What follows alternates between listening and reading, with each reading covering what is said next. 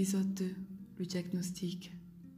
Un bon jour, mes parents ont pris la décision de m'emmener chez un gastro-entérologue. Je ne pouvais pas déterminer le sentiment que je ressentais à cet instant. Peur, angoisse, stress. Vraiment, je ne savais pas. Une fois dans le bureau du médecin, on pouvait déchiffrer sur mon visage le stress et la terreur que j'exprimais. Le docteur comprit elle me mit alors à l'aise et me rassura. C'est donc avec assurance et courage que j'ai commencé à raconter par détail tous les symptômes que j'avais eus. Elle m'écoutait attentivement et me fit faire une série d'analyses. Après que les résultats furent sortis, elle m'expliqua que j'avais une anémie sévère, ce qui ne me surprenait pas vraiment. Ensuite, elle m'annonça que j'allais faire une coloscopie et que c'était sous anesthésie générale.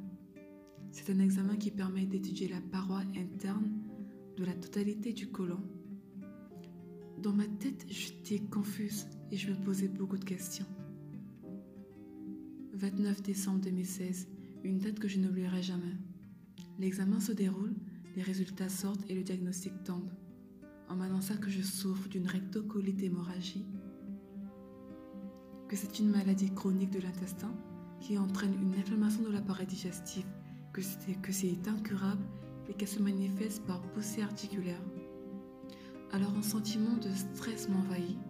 Je me disais que ma vie n'avait plus de sens et qu'elle ne serait plus comme avant. Les jours passèrent et je me mis à réfléchir et à me dire que cette maladie pouvait devenir incurable. Et que si je me battais, j'allais y arriver. Donc, je me motivais, je prenais mes médicaments et je suivais mon régime alimentaire normalement parce que je ne pouvais plus manger certains aliments comme pâte d'arachide, le lait caillé, les crudités, l'huile de palme, des plats qui contiennent de la tomate concentrée. Je ne peux plus manger des fruits à moins qu'ils soient en compote. Sans oublier que je ne peux que boire de l'eau minérale. Entre-temps, je m'étais ancré dans la tête que je pouvais guérir complètement et qu'il me fallait juste écouter et respecter les conseils du médecin. Donc je respectais mes rendez-vous et faisais mes contrôles. Mais un jour, en avril 2017, je me suis réveillée avec d'affreuses douleurs abdominales. Je ne voulais pas reproduire la même erreur qu'avant, donc j'en ai parlé directement au médecin qui m'a mis de suite en rapport avec un rhumatologue.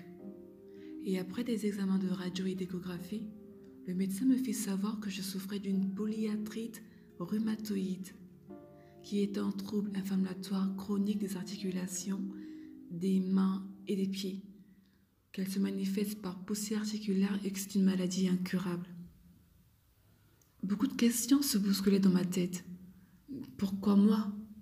Pourquoi cela n'arrive qu'à moi? Mais comment est-ce possible?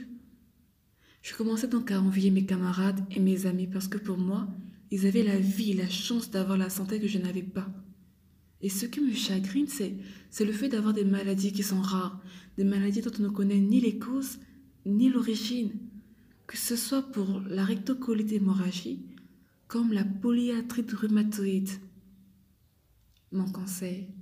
Alors le conseil que j'aimerais vous donner, quoi que vous puissiez avoir, soyez toujours réaliste tout en restant positif bien sûr.